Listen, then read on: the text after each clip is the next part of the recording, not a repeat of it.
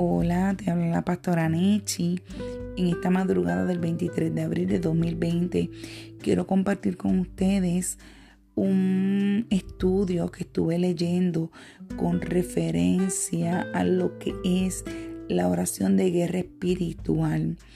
Y en este momento, cuando esto llega a mi vida, yo había pasado una experiencia a través de una persona que conozco y yo le hacía algunas preguntas al Señor. Y cuando yo me encuentro con este estudio, pude entender algunas cosas que debemos de tomar en cuenta al momento de nosotros ser intercesores por estas vidas que están atadas y están en necesidad. Amén. Y debemos de, primeramente, dice el estudio, entender las causas de la amargura o el dolor de estas personas, por lo cual se encuentran de esta manera. Amén. Y podemos este, entender y debemos de saber que nosotros tenemos la autoridad que nos fue dada por el Señor Jesucristo en el libro de Mateo, en el capítulo 18, versículo de 18, perdón, donde nos dice que nosotros tenemos el poder para atar y para desatar. Amén.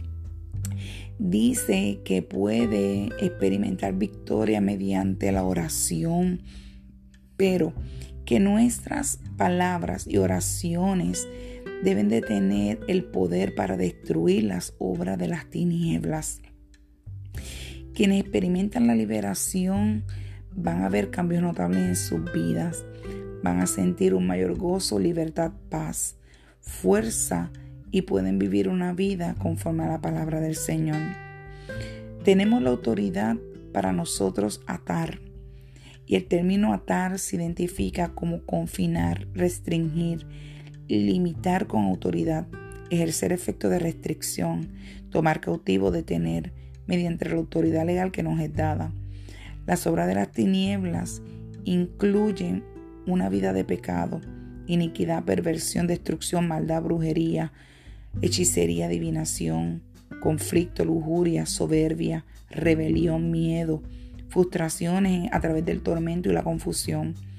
Pero nosotros tenemos la autoridad para desatar, que esto significa desanudar, deshacer, desprender, separar, soltar, huir, desencadenar, abrir, liberar, desconectar esas ataduras que vienen mediante personas que están atados por maldiciones generacionales, esos espíritus familiares, el pecado, la culpa, la vergüenza, la condenación, el control, la dominación, la manipulación, la intimidación, el control mental, dolencias, enfermedades, demonios, traiciones, ataduras impías, ataduras a través de traumas, embrujos, conjuros, hechizos.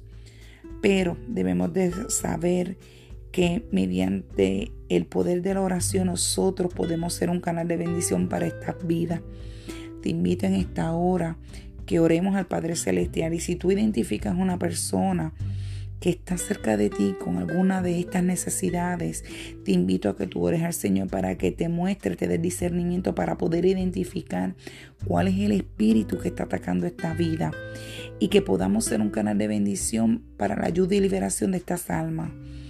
Dios quiere un pueblo libre que pueda adorarle en espíritu y en verdad. Seamos un canal de bendición para la vida de estas personas que nos necesitan. Bendiciones, Dios les bendiga.